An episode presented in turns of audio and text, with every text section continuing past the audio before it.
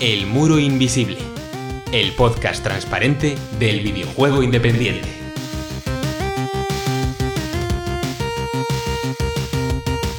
Hoy cruzamos el muro para decirnos cosas bonitas. ¿Oís eso? Es el ciervo cartero que nos trae palabras amables desde todos los rincones del planeta. Vienen acompañadas de pegatinas, pero también de dos juegos sorpresa con los que estrenamos una nueva mecánica del programa. Una pista, hoy la cosa va de jugar con palabras. Comienza El Muro Invisible.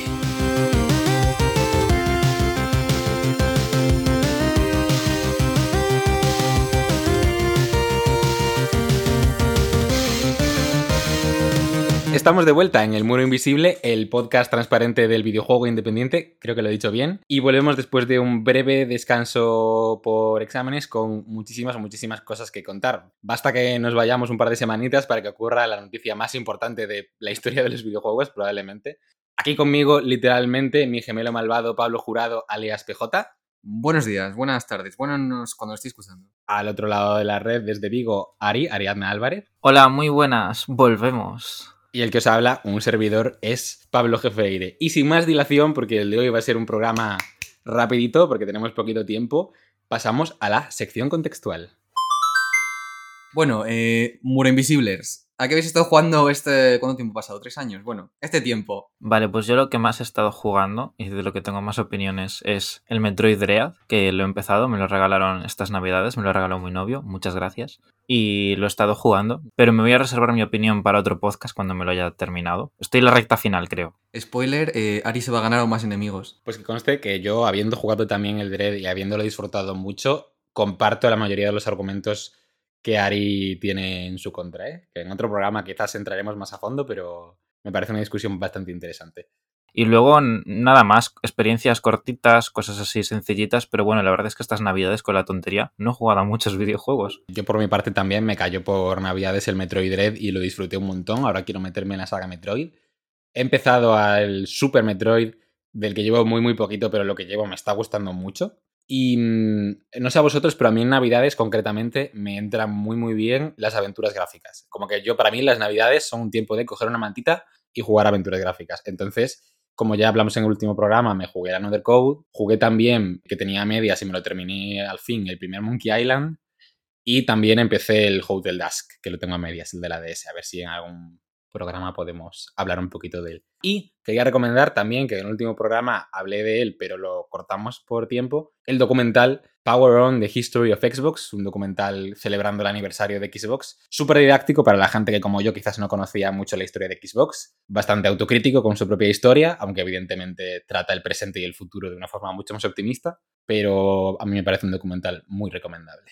Pues a diferencia de ti, Pablo, para mí las navidades es mm, época de pegar puñetazos y patadas, así que he estado dividiendo mi tiempo de forma muy eficiente entre llorar, dormir y jugar al Yakuza. Y luego estos días, pues me divido también entre estudiar, llorar más aún, jugar al Pokémon Diamante brillante, que me cayó por navidades. Y ahora, pues hasta que la semana, esta semana caiga el Arceus, que también se vendrá para casa, pues he estado jugando un poco al al Dragon Quest 11, que como es larguísimo, pues lo tengo ahí para los huecos. Lo pasaré a lo mejor en 2023 y poco más. Bueno, ahora toca ya entrar un poco en materia y hablar de qué está pasando en el mundo de los videojuegos. Han ocurrido muchas cosas, pero después de todas esas cosas ocurrió la cosa, así que como queremos dedicarle bastante espacio, vamos a despacharnos todo lo demás en una ronda relámpago para la cual vamos a poner un crono de Tres minutos. Solemos enrollarnos bastante, así que a ver si somos capaces. Literalmente voy a sacar el móvil y voy a poner el crono. Me parece generoso tres minutos, ¿eh? Tres. Ahí empiezas tú. Dos. Uno. Vale, primera noticia. Hay movidas nuevas del Mailmon y de Inscription. Para Mailmon han sacado una nueva expansión gratuita llamada The Lost Presents, que es de temática navideña. Y luego en Inscription tenemos Kaisis Mod, que es una mini expansión también gratuita para el juego que trata de expandir lo que es el primer acto del juego de Inscription. Toda esta parte, sobre todo lo que más he visto en los trailers de pues ese rollo roguelike, infinito, ta ta ta. Ahora es más infinito, ahora es más largo, tiene más cositas, nuevas cosas y nuevos lores y movidas. Todo el link en la descripción esta información. El Museo del Prado ha llegado a Animal Crossing, cosa que deberían haber hecho hace mucho tiempo porque las meninas llevan Animal Crossing por lo menos desde 3DS y, y era una oportunidad que no podían perder. El código de sueño está en internet, si no lo pondremos luego en Twitter, si no os apetece buscarlo. y está gracioso visitarlo y ver los diseños que han hecho con cuadros del museo. Viva el arte español. La serie de Cuphead tiene un nuevo tráiler, se llama The Cuphead Show y llegará a Netflix el próximo 18 de febrero. Nada más, podéis verlo en el link en la descripción, pero cuando termine el programa. Opinión rápida del Cuphead Show, pinta un poquito aburrido. Pinta maravilloso, Ari, no, no. No, no, pinta interesante, la verdad. a mí no, no pinta, por lo menos. Eso, eh, ya está disponible Playdate Pulp, que es básicamente un una especie de, mm, no voy a decir motor, voy a decir como programa para hacer juegos para la Playdate, que es esta consola que tiene la palanca de las que os hablamos hace tiempo. Es gratis y de código abierto el programa, lo cual está muy bien para hacer cosas. Y básicamente pues eh, eso y otras em, herramientas van a estar disponibles en febrero para poder crear juegos para la Playdate cualquier persona que quiera. Eso sí, la Playdate aún, si eso para otro día, porque aún no nos ha llegado. Me atrevería a decir que es efectivamente un motor. sí. Y por último, estos días se está celebrando en Steam el The Big Adventure Event, también conocido como el hashtag DeBae, que termina en el momento en el que estés escuchando este programa, justamente hoy es una cosa similar al festival de demos de Steam o al de Raccoon, en este caso centrado en juegos de aventura, al estilo de las aventuras gráficas clásicas como Monkey Island. Se pueden probar mogollón de demos, tenéis el link en la descripción, pero por dejar aquí algunos nombres de demos españolas que se pueden probar, está Season of the Warlock, Endling Extinction is Forever o Intruder in Antioquia, que la verdad es que pintan bastante interesantes. ¡Tiempo! 2.44. 2.44. Igual para vosotros ha sido un poquito menos, porque hay alguna cosa que vamos a recortar. Es decir, que no tenía fe. Es probablemente eh, nuestro récord. Igual se ha perdido alguna información por el camino. Creo que se nos ha olvidado decir que la expansión de Inscription está en fase beta, o que el Museo del Prado es una isla personalizada que puedes visitar, o yo qué sé, pero da igual. Os lo buscáis, porque vivimos en el siglo XXI y tenéis todos internet. No sé, vagos. Y ahora si hemos hecho esto es porque queremos detenernos fuertemente en nuestra sección favorita, redoble de tambores. Adivina quién ha comprado a quién. Yo creo que llegados a este momento, esto ya no es adivinar. Esto ya no es adivinar. Entonces, pues bueno, el pasado mes de diciembre hubo alguna comprita por ahí, ¿no? Pues de calderilla. Tencent compró Turtle Rock, Embracer Group compró seis compañías, entre ellas la editorial Dark Horse. Pero bueno, luego llegó enero y ya sabéis lo que pasa en enero, ¿no? Que llegan las rebajas a el corte inglés. Los Reyes Magos.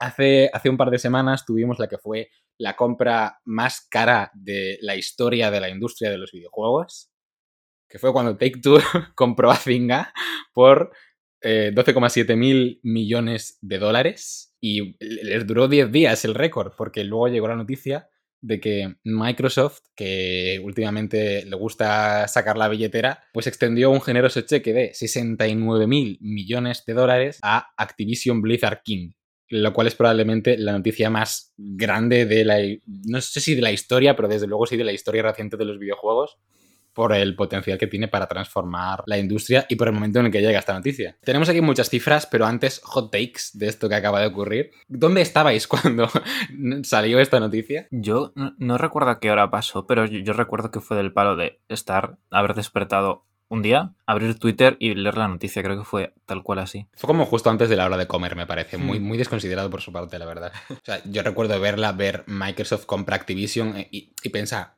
bueno, vale, lo de todos los días, seguir por la timeline de Twitter, pararme un momento, volver atrás y leer Microsoft compra Activision. Recuerdo primero leer la noticia del rumor de que lo iban a hacer. Sí, sí, tal cual, desayuné. Leí la noticia, rumor va a comprar Activision y yo... Mm, vale, muy bien. Y luego de repente fue como cinco minutos de. Minutos, no fueron cinco, no sé, no sé cuánto tiempo fue. Fue como. ya no es rumor, lo, lo, compran. Y bueno, por dar un poco de contexto, Microsoft, bueno, Xbox, la división de juegos de Microsoft, lleva comprando estudios de videojuegos a mansalva, pues unos cuantos años, como estrategia increíblemente agresiva para intentar dominar el mercado. Activision era probablemente una de las mayores empresas third party que existen, además de quizás Electronic Arts y Ubisoft, no creo que haya ninguna más al nivel de esas tres. Es la compra más cara de la historia de la industria de los videojuegos. El Mojang les costó 2.500 millones de dólares. Bethesda costó 7.500 millones de dólares. ¿Os acordáis hace un año cuando compraron Bethesda y no nos lo creíamos? que ya decíamos, ¡guau, qué locura! ¿no? Y no nos veníamos a venir lo que iba a pasar después. En su momento creo que también fue la compra más cara de la industria de los videojuegos y luego ha llegado esta que es casi 10 veces más. Y yo estoy seguro que aunque parezca imposible, seguro que dentro de poco se supera otra vez con algo. Esto dentro de la industria de los videojuegos, pero es que probablemente la única empresa al nivel de Microsoft en este sentido es Disney, que compró Pixar por 8 millones de euros, que ahora mismo nos parece una cifra ridícula, pero bueno, a principios de los 2000 o finales de los 90,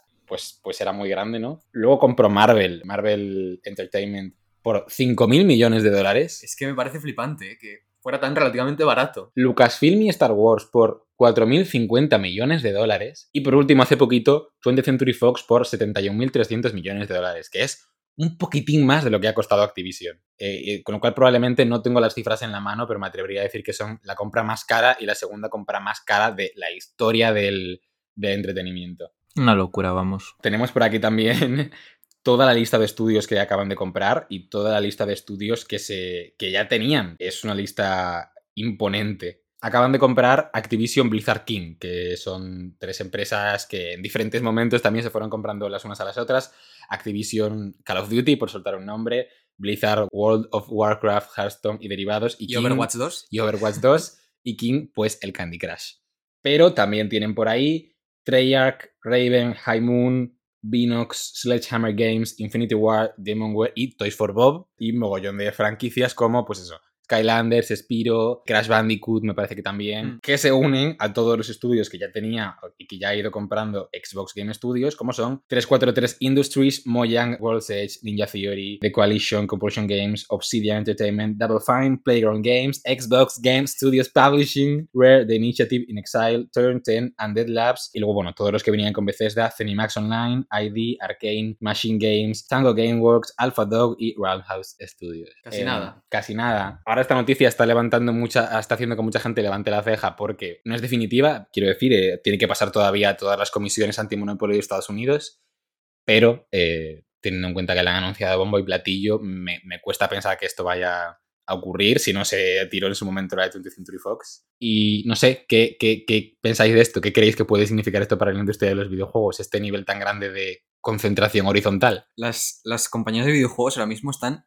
literalmente jugando al Monopoly. O sea, están tirando al lado a ver qué casilla caen y están comiéndose unas a otras. Es, es increíble. O sea, yo creo, yo soy de la opinión que al final, aunque parezcan empresas distintas, al final te vas para arriba y solo hay tres señores. Hmm. Entonces yo creo que a lo mejor tanta diferencia no va a haber, pero en fin. Yo no soy el tipo de persona que es súper forofa de empresas grandes y se alegra por estas cosas, pero yo, mientras no toquen a Nintendo, que sigan haciendo sus cosas malas. en Nintendo, cuando salió la noticia, estaban echándose la siesta y ahora mismo les da igual. Ellos van a seguir haciendo Animal Crossing hasta que el, el mundo se termine y. Ojalá cuando Microsoft vuelva a intentar comprar Nintendo se les vuelvan a reír, como en la época de GameCube, porque si no... eh, Porque esto es una cosa que pasó, que Microsoft intentó comprar Nintendo a principios de los 2000 y se rieron en su cara. Esto lo contaban en el documental también. Ya, yo creo que lo que va a cambiar al final va a ser, uno, em, a quién le llega el dinero. A Phil Spencer en lugar de Bobby Kotick.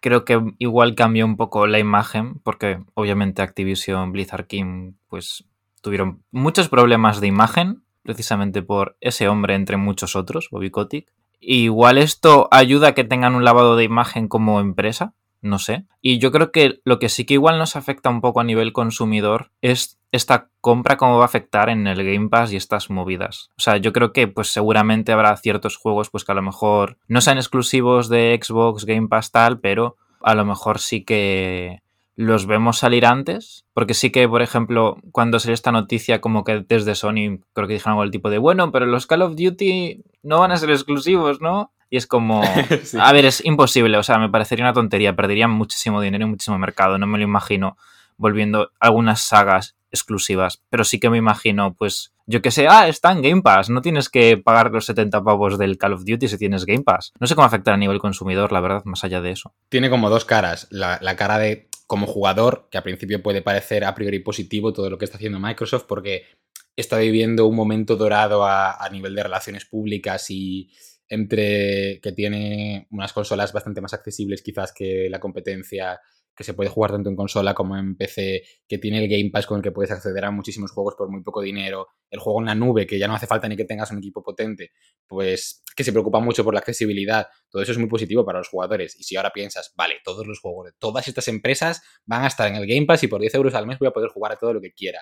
Parece que esto es pues como un nuevo paradigma de la accesibilidad y que, y que es maravilloso, ¿no? Pero luego por otra parte lo miras con las gafas de mm, qué supone esto para la industria y los creadores y tal, y es un poco pues el lobo con piel de cordero, ¿no? Porque la diversidad, digamos, del desarrollo cuando todo está concentrado en manos de una sola empresa y en manos de un servicio de streaming y ellos controlan qué se juega y qué no, qué está disponible y qué no, qué se desarrolla y qué no, y todo el poder, todo el control y todo el beneficio va a una sola empresa, pues bueno, es preocupante, ¿no? Y si Mm. tuviera que sacar una lectura positiva, que todavía no mm, nos podemos aventurar, yo creo, es justo por lo que decías tú, ¿no? Que Activision viene de tener este año un historial grandísimo de denuncias Nefasto. por acoso sexual y laboral, y aunque hasta que se formalice por completo la compra a mediados del año que viene, Bobby Kotick, el, el- el jefe de Activision acusado de tolerar e incluso promover estos acosos, va a seguir al frente de la empresa.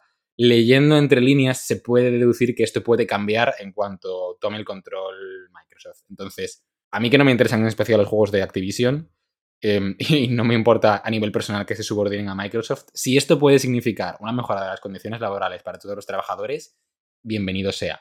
Pero es que tampoco sabemos si esto va a ser así, ¿no? Entonces, bueno, cogerlo con pinzas y a ver qué pasa. Y yo se puedo sacar una lectura negativa, derrotista, apocalíptica. Voy a decir que también tiene una cosa muy mala y es que si tantas empresas de videojuegos que hacen videojuegos están con Microsoft y la tienda digital de Microsoft para Windows y no solo para Xbox se hace más grande y el Game Pass se hace más grande y tal, igual podríamos ver un descenso del consumo de videojuegos independientes que se distribuyen de una forma más o menos independiente. Me explico. Eh, tema grande.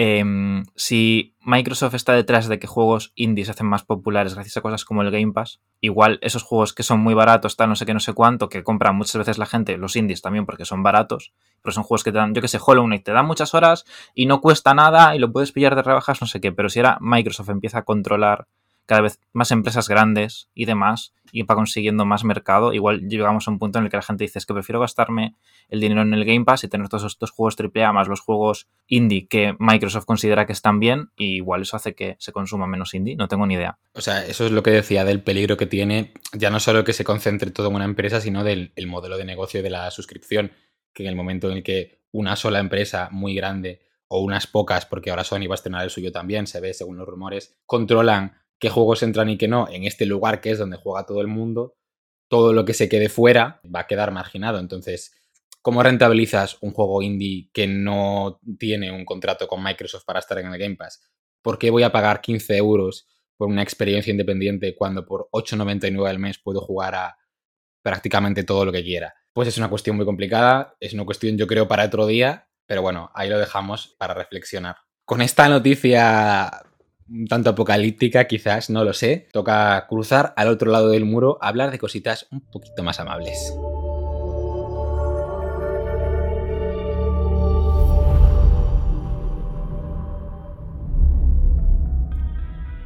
Bueno, pues nuestro primer juego de hoy es Kind Words, Lofi, Chill Beats, To Write To, que trata sobre escribir cartas a gente aleatoria.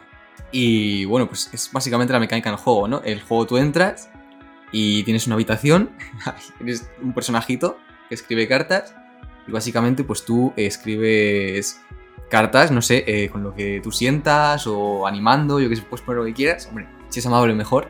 O sea, la gracia del juego es escribir cartas en plan de forma altruista, entre comillas. A veces hay gente que te responde. Básicamente hay dos formas de interacción con el resto de la gente, ¿no?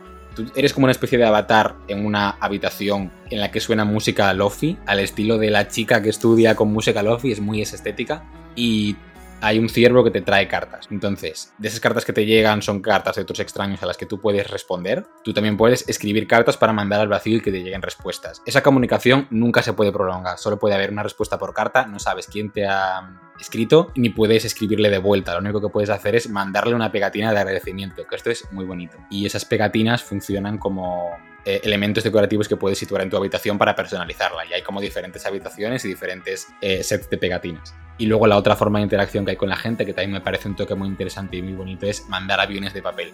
Que eso sí que es un grito al vacío porque es una cosa a la que solo puedes leer y no puedes responder.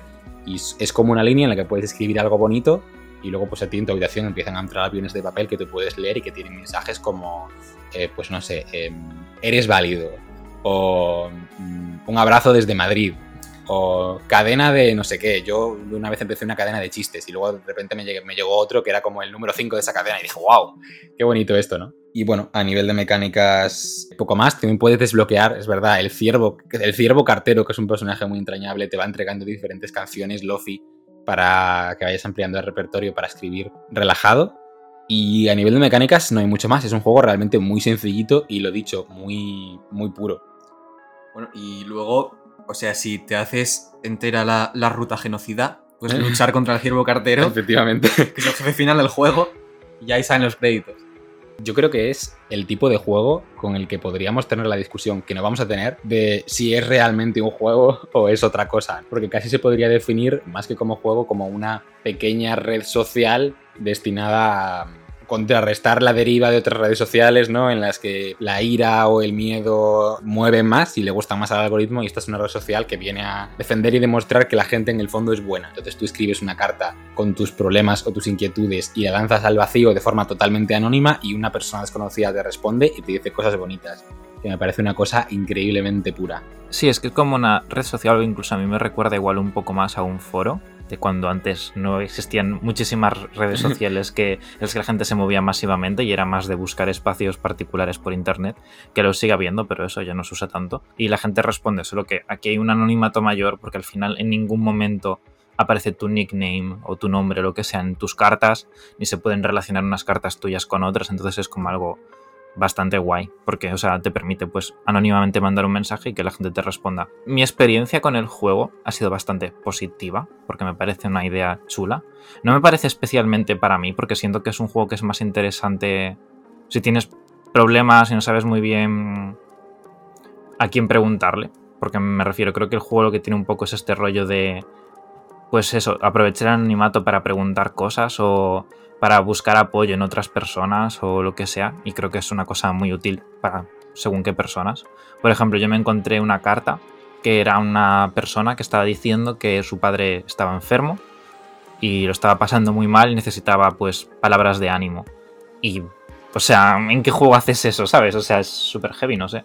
Pero es que por internet tampoco lo harías, porque me refiero, tú te metes en un foro cualquiera, en una red social y comentas esto, y la gente va a decir que quieres llamar la atención a tu perfil, que quieres llamar la atención a tu persona, que igual no estás diciendo la verdad, lo que sea, pero cuando es algo así de anónimo, porque sí, que no. ¿Sabes? Es, es eso, es una forma muy pura, es literalmente mando un mensaje, llega a un receptor y el receptor responde y ya está, y este es el canal de comunicación y no tiene más. A mí sobre todo me gustó responder cartas más que escribirlas. A mí sobre todo me parece muy bonito desde el punto de vista del desarrollador, que por cierto, no sé si lo hemos dicho, pero es Pop Cannibal, que lanzó el juego en 2019.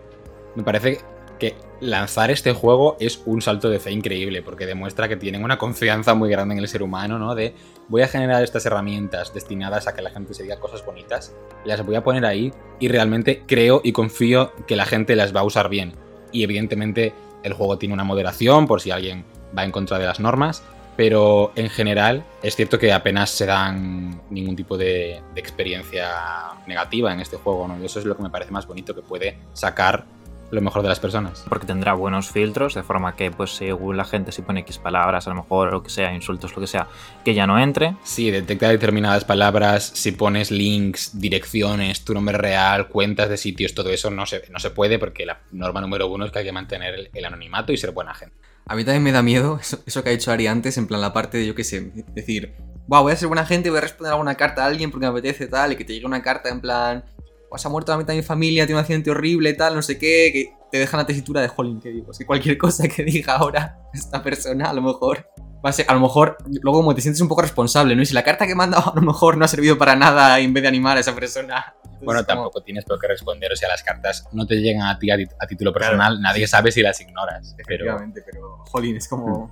sí que es cierto que hay veces te llegan cartas como em, tengo depresión, creo que la vida ya no merece la pena, y dices tú, ¿qué respondo yo a esto, no? A lo mejor respondo algo con toda la buena intención y resulta que luego no lo voy a saber, pero a lo mejor te quedas con la duda, la encargo de conciencia, digo, a lo mejor eso que manda esa persona, Hmm. a lo mejor ha empeorado su situación y es como, jolín. Cuando más positividad hay, ¿no? Como que más responsable te sientes de, de Hmm. cada palabra que mandas. Y yo destacaría que aunque el juego es en general una experiencia muy positiva, tampoco es de ninguna manera sustituto de terapia y el propio juego lo sabe y lo, y lo reconoce porque está lleno de links en, en varios sitios para solicitar ayuda psicológica si es que la necesitas y todo ese tipo de cosas. O sea, es muy consciente de eso, ¿no? Que quiere generar un espacio seguro en el que puedas ser vulnerable y compartir palabras bonitas con otra gente de Internet, pero eso no es más que, que es eso, un espacio seguro que no sustituye a, a ayuda profesional. Y bueno, por último, yo creo que para cerrar, porque creo que es un juego que realmente, pues bueno, hay que experimentar, no sé si, si os gustaría comentar algunas experiencias que hayáis tenido, algunas comunicaciones interesantes sin revelar nada, porque es un juego en el que se tratan pues muchas cuestiones personales, ¿no? Pero no sé si hay alguna cosa bonita que os gustaría compartir. A mí hay una cosa curiosa, que es que el juego, no solo hay gente que, o sea, el juego está en inglés, pero obviamente juega gente que no es de habla inglesa. Vale, creo que tenemos anécdotas parecidas. Pero una cosa que me pasó mucho y no entiendo muy bien por qué es la enorme cantidad de mensajes que me encontré en italiano. Rollo, a lo mejor de todas las cartas, un tercio eran en idiomas varios, un tercio eran en inglés y un tercio eran en italiano. ¿Qué ha pasado en Italia? ¿Por qué en Italia están jugando mucho este juego? O sea, yo en este juego creo que he tenido conversaciones muy bonitas con la gente, aparte de que, o sea, yo no creo que yo en este momento esté pasando por un momento especialmente complicado, entonces todas mis conversaciones eran bastante chill y bastante guays, algunas conversaciones interesantes sobre, pues no sé, los miedos, pero yo creo que mis anécdotas más divertidas van un poco también por la vía lingüística. Yo no he visto, no no me ha llegado ninguna carta para responder yo que estuviera en un idioma que no fuera inglés. El juego no tiene otro idioma que el inglés, pero tampoco puede impedir que tú escribas cartas en otro idioma, ¿no? Entonces yo veía mogollón de cartas de gente escribiendo en inglés que luego decía saludos desde Buenos Aires o saludos desde Málaga y yo he dicho, ¿por qué no pruebo a mandar una carta en castellano? ¿no? Entonces, una carta que ya había mandado en inglés, la traduje al castellano y la mandé de nuevo. Como respuesta a esa carta recibí el único comentario un poco grosero de todos, que era, intenta escribir en inglés que estás en internet, si no sabes, prueba a usar el traductor, que yo entiendo que lo leí como más agresivo de lo que esa persona pretendía, pero tampoco me pareció especialmente pertinente. Pero luego también recibí otros mensajes muy bonitos de gente que también hablaba en castellano e hice la prueba, que esto me gustó mucho, de mandar una en gallego. En plan de, hola, en este juego solo hay gente hablando en inglés, a ver si pillo algún gallego. Saludos desde Vigues en Madrid. Recibí dos cartas que me gustaron mucho, no me respondió ningún gallego, pero me respondió un portugués desde Lisboa y me respondió una persona en inglés que me dijo algo así como, no, no hablo tu idioma, pero creo que reconoció algunas palabras y es un idioma muy bonito. Y esa carta me, me, me llenó muchísimo, la verdad. Y luego, bueno, una, persona eh, me pidió canciones, entonces yo le recomendé Terra de Tanxugueiras y le expliqué, es la canción que vamos a presentar a Eurovisión, que está en gallego, una región de aquí de España, pero hablan en todos los idiomas de la península, no sé, me pareció muy bonito. ¿Qué es lo peor que os ha dicho alguien jugando un videojuego? Alguien en un chat o alguien en algún... Es que me han, me han entrado la duda. Yo es como, que como no soy muy de multijugador online con extraños y menos aún si tienen ese tipo de, de chats o cosas, Mira, yo jugué al LOL durante una temporada. Pregúntame qué no me han dicho. O sea, yo probablemente la peor experiencia que haya tenido sea eh, gente pegándome palazos de forma muy agresiva en la isla de Tortimer del Animal Crossing. Pero bueno, ahí como no hay chat, sin problema. A mí una vez me desearon que, que ojalá muriera en un incendio ¿Y qué juego? en Portal 2. Madre mía. ¿Qué?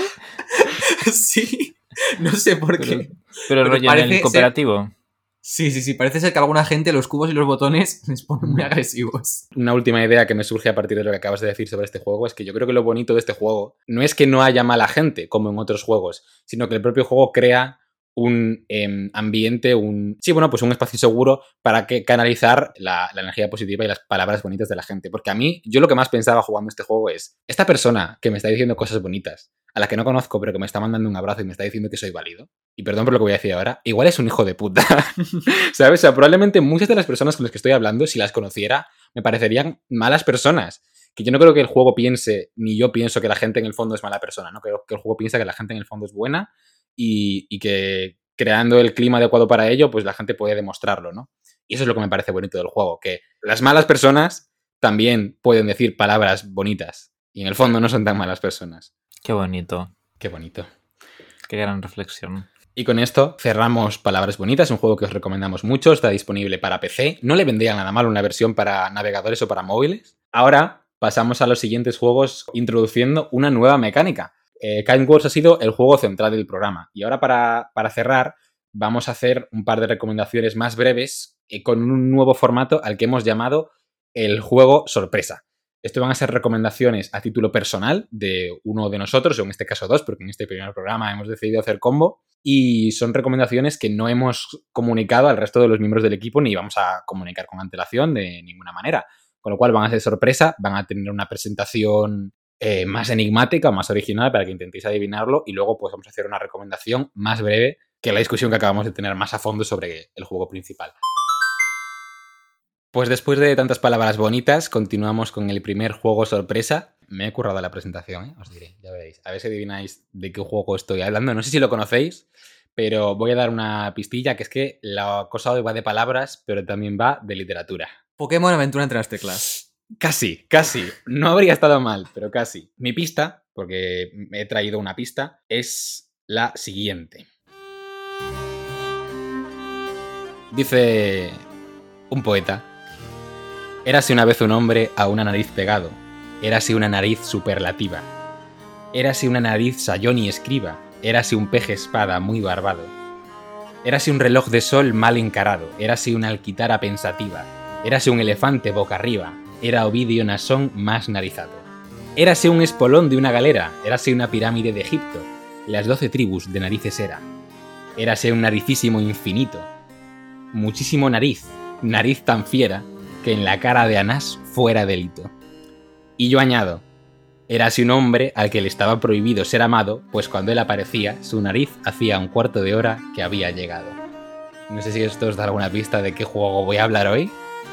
Pinocho. ¿Habría estado muy bien un juego de Pinocho? Pues cierro la adivinanza diciendo que al recitar a Quevedo os he engañado, puesto que no hablamos de Góngora, sino de Cirano.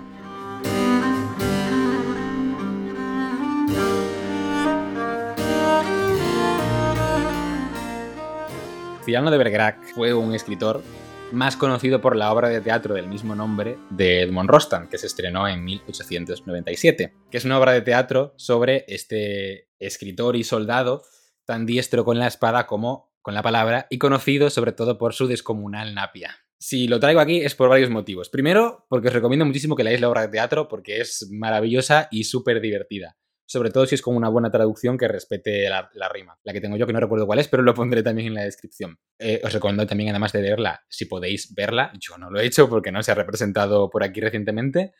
Hay alguna película interesante, yo vi hace muchos años la de Gerard Depardieu, la recuerdo buena, aunque ahora mismo no sabría decir. Sale ahora en un par de meses una protagonizada por Peter Dinklage, que es un musical en el que Cirano, en lugar de tener la nariz grande, es bajito.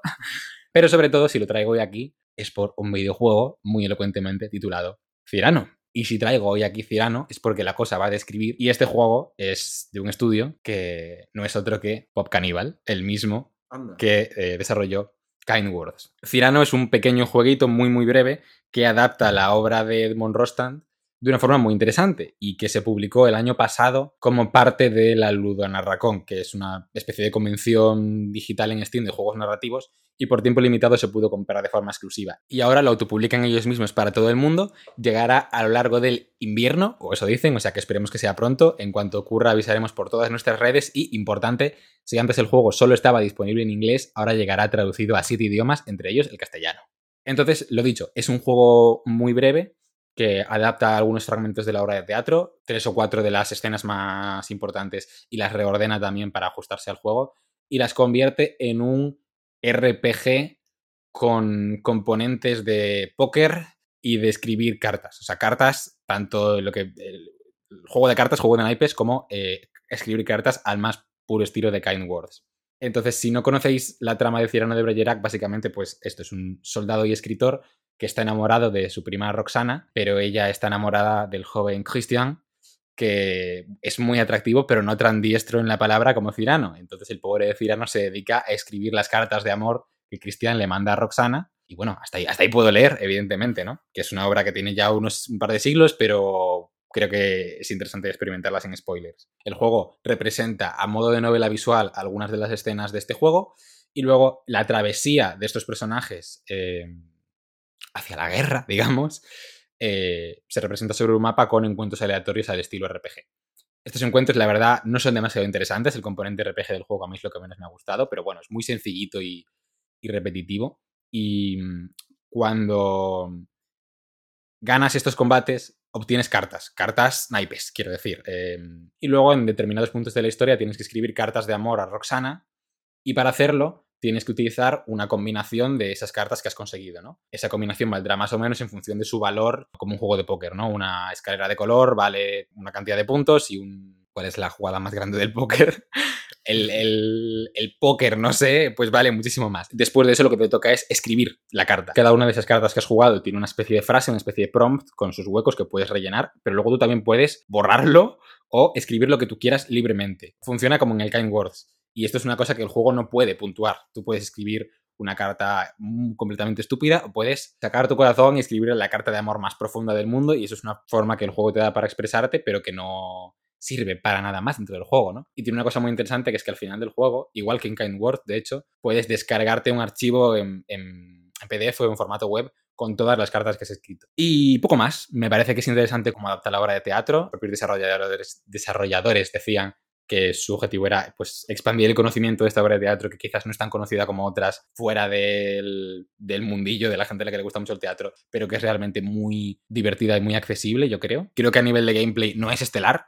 ni mucho menos. Es, es, muy, muy indie, ya lo veréis, en lo técnico también. Es una novela visual muy resultona y que a mí lo más interesante que tiene, en mi opinión, es ese espacio que te da para tú escribir tus propias cartas de amor, que pueden ser una mierda, pueden ser muy poéticas, pero el juego siempre las recibirá con mucho gusto, ¿no? Y me pareció curioso. Y es una forma interesante también de descubrir esta historia, ¿no? Que, creo que el juego, sin adaptarla de forma muy profunda, la conoce bien y la, y la adapta bien y hace cosas interesantes hacia, hacia el final. Tirano de Pop Cannibal, lanzado en 2021 y relanzado, esperemos, muy muy prontito en 2022. Y con esto acaba mi juego sorpresa. Creo que ahí tiene un nuevo juego sorpresa para nosotros. Este programa fue de palabras y mi juego sorpresa va de palabras. Palabras de cinco letras. Palabras uh -huh. de cinco letras que tienes que adivinar en seis intentos. Estoy hablando de el famoso fenómeno de... El Wordle este. Wordle, Wordle. ¿Cómo se pronuncia? No tengo ni idea cómo se pronuncia. Wordle. Wordle. Wordle. El Wordle. El Wordle.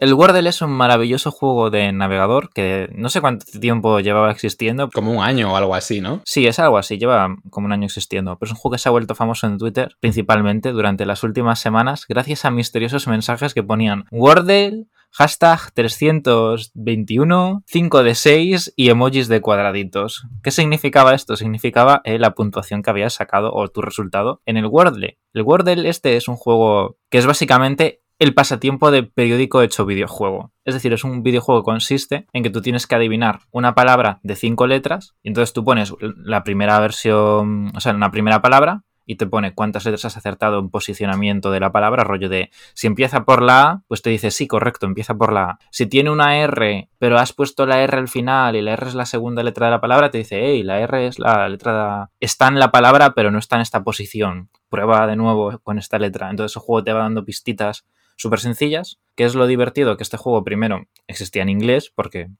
quien lo hizo pues es de habla inglesa. Se volvió muy popular por la comunidad de Twitter de habla inglesa. Esto pasó también, por lo menos aquí en España, pues eso, a la española. Supongo que otros países. Y ya salieron imitaciones, imitaciones super cookies también gratuitas, porque la gracia de este juego es que es un juego de navegador, es gratuito, no tiene ningún tipo de publicidad y mucha gente ya lo ha traído a otros idiomas. Lo tenemos en español, lo tenemos en catalán, lo tenemos en gallego, lo tenemos, no sé si lo tenemos en vasco, quiero suponer que sí. Sé que está en portugués, pero nada, es un juego divertido, es accesible, es gratis. Cada día te metes, tienes una palabra, entonces es como un pasatiempo de periódico, que tienes que abrir el periódico ese día y ver cuál es el crucigrama, pues en este caso es lo mismo, pero es con una cosa aún más corta que un crucigrama, lleva como mucho cinco minutos. A mí me sorprende mucho la capacidad en plan de estos fenómenos que pasan que a veces alguien le da como una vuelta de tuerca a algo que ya existía, porque al fin y al cabo, o sea, esta mecánica del Wordle, yo me acuerdo, ¿os sí. de ese juego que venía en... Es literalmente el Mastermind. El Mastermind, sí. o sea, que estaba en casa de mi abuela hace un montón de años. Sí, sí, y os acordáis también de este juego, este, este juego que seguro, mitiquísimo, que seguro que es juego que venía en Windows Vista, en Windows 7, que se llama Barbell Place, de hacer tartitas. Barbell Place, sí. Bar que también tenía uno de estos, que te salía un muñeco así vestido y tenías que adivinar la ropa, el sombrero, la... Mola mucho, ¿no? que alguien haya dado con la tecla correcta para esta cosa que ya existía, pues popularizarla de repente, hacer un boom. Yo creo que la tecla fue el hacer tan accesible el compartir el, tu resultado, porque, o sea, lo que yo decía de los mensajes en Twitter, que es lo que lo volvió famoso, el tema está en que se volvió famoso por Twitter, porque mucha gente compartía su resultado de su partida, y tu resultado que puedes compartir es muy detallado, porque rollo con emojis, que no es muy accesible para la gente que tenga problemas de visión, recomendamos utilizar imágenes para lectura, ta, ta, ta, ta, ya sabéis, texto alternativo, fotografía, ponéis en el texto vuestro resultado en vez de con emojis, porque si no el lector de pantalla de una persona que tenga problemas de visión va a estar leyendo cuadrado blanco, cuadrado blanco, cuadrado blanco, cuadrado blanco y le vais a joder la tarde. Pero bueno, que el tema está en que era muy cómodo pues copiar texto, pegar texto y poner tu resultado de una forma visual y sencilla y comparar y reírte. Y yo de hecho muchas de personas de mi familia lo han jugado. Gente que juega más a videojuegos, gente que juega más a videojuegos, da igual. O sea, yo todo el mundo que conozco lo ha jugado. Aunque sea un par de partidas y haya dicho, haga, qué guay. El Wordle es un juego que creo que todo el mundo conocerá, a no ser que haya estado viviendo en una cueva, pero me parece muy guay que lo traigas aquí, Ari, porque, porque creo que es un juego muy interesante dentro del paradigma actual de los videojuegos, que un juego tan puro triunfe de esta manera, ¿no? Un juego que, como ha dicho Pablo, es el mastermind de toda la vida, pones cinco letras y te dice, te, pone, te la pone en color verde si la has acertado y has acertado su posición, o en color amarillo si la letra está en la palabra pero no en esa posición.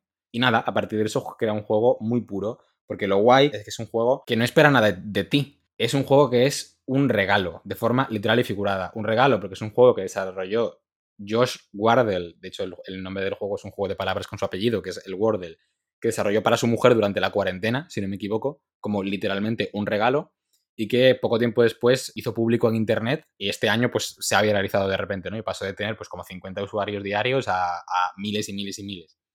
Y precisamente por esa naturaleza de regalo, creo que es un regalo también para todos nosotros, todos los jugadores, porque es un juego gratuito, es un juego sin publicidad, es un juego sin micropagos, es un juego que no intenta absorber tu tiempo, porque literalmente hay una palabra por día, que es la misma para todo el mundo, de hecho puedes hacer trampas y pues no pasa nada, porque el juego tampoco va de eso, y, y es un juego, pues eso, que puedes jugar cinco minutos y ya está, y hasta mañana, que vuelvas. El juego no intenta retenerte más, no intenta absorberte y aún así sabe que vas a volver, confía en que vas a volver porque es un juego muy simple, muy puro y, y muy guay. Sí. Y también es muy interesante cómo se comparte en redes, que creo que también lo has dicho. Que es que el juego no te pide que metas tu Twitter, no te pide que metas tu Facebook, no, no te pide ni siquiera que pongas un link al juego. Simplemente te genera un mensaje con emoticonos de tus resultados en la partida que puedes copiar y pegar en cualquier sitio, que puedes hasta incluso falsear, o sea, puedes eh, modificarlo para mejorar tus resultados y de nuevo no le importa, porque el juego es generoso, el juego confía en ti, el juego no quiere ni siquiera que le hagas publicidad. Y me parece que eso es una cosa tan rara en el mundo de los juegos em, gratuitos eh, para cualquier plataforma que me parece una cosa a poner en valor es tan transparente que si te metes en el código de la página puedes ver el array con todas las palabras que van a salir en orden y puedes ver qué palabra va a salir mañana, quiero decir. Y incluso todas las eh, versiones que has mencionado en otras lenguas no son oficiales, entre comillas, es gente que lo ha reproducido en su propia lengua y lo ha distribuido de forma igualmente abierta y gratuita. Que esto, pues, de nuevo es una cosa que va rabiosamente a contracorriente de todo lo que se está de todo lo que está haciendo Microsoft comprando Activision, o de todo lo que está haciendo Zynga Poker o de todo, ¿no? Entonces, pues por eso me parece un juego súper bonito en su corazón y que, bueno, los juegos de palabras me encantan. Entonces, pues... Consejillo técnico, o sea, al ser un juego navegador y estar hecho en plan JavaScript y tal, o sea, tú puedes darle F12 y puedes ver directamente el código del juego hmm. y puedes copiarlo para hacer, hacerlo tú también. O sea que hacer versiones en el idioma que quieras, pues es relativamente también muy sencillito. Y yo entiendo que el desarrollador incluso le parecerá bien, teniendo en cuenta cómo se ha distribuido, ¿no? Las únicas versiones que se han tumbado son las que han intentado cobrar por ello. Y de hecho hay un juego que se llamaba Wordle, que también es un juego de palabras, pero no tiene nada que ver con este, que salió hace como cinco años en, para móviles, y es de pago. Y entonces, a raíz del éxito de este Wordle, por confusión, ha generado muchísimo dinero y su desarrollador lo ha donado a... no recuerdo a qué, pero pero ha donado ese dinero, ¿no? Que también me parece un gesto muy bonito. El programa de hoy va de juegos de palabras y de ser buena gente en general. Pues creo que se nos están acabando las palabras ya para este programa. Así que toca hacer repaso los logros, que no sé si habremos avanzado algo. ¿De dónde son Pop Cannibal? Eh, no, son estadounidenses, me parece. Ah. Yo lanzo la idea, que yo no sé si, si la podemos recoger, de que igual podríamos considerar que Kind Wars es un multijugador online cooperativo en el que la misión es colaborar para hacerte sentir bien. Yo necesito hacer trampas en nuestro logro de jugar a juegos cooperativos. El Muro Invisible es un juego cooperativo en el que básicamente Pablo estira el chicle y los demás. Quizás es tirar mucho el chicle, ¿verdad? Un poquito. Bueno, ahí lo dejo. Luego debatimos. Yo. No, probablemente no, probablemente no, pero bueno, es una idea interesante, desde luego. Y bueno, pues nada, todo lo que hemos hablado en este programa, pues estará en las redes sociales, enlaces, números de sueño de la isla del Prado, el Gordel. Y nada, pues el programa como siempre en Spotify, Apple Podcast, Google Podcast, YouTube, Evox y mucho más. Como podcast, Muro Invisible, nos podéis encontrar en muro barra baja invisible, en Twitter e Instagram, en muroinvisible.tumblr.com porque no hay cosa más indie que Tumblr. Nuestro correo electrónico muroinvisiblepodcast.com en el que, pues, eh, cualquiera de estas pues, nos podéis hacer llegar, pues, eh, opiniones, preguntas, amenazas de muerte, sugerencias, etcétera. Y bueno, pues el muro invisible, eh, somos Pablo García. A mí me podéis encontrar, como siempre, en Twitter e Instagram como arroba Pablo Gefreire, no tiene mucho misterio. Ariadna Álvarez. Me podéis encontrar por internet como arroba ariadnaltos. Y eh, PJ, eh, que me podéis encontrar en la cama llorando. Y, y poco más. O en el correo del En programa. el correo del programa. Y nada, pues nada más. Nos vemos el próximo lunes 7 de febrero, si Dios quiere. Y muchas gracias por, por escucharnos y por jugar. Esto ha sido El Muro Invisible.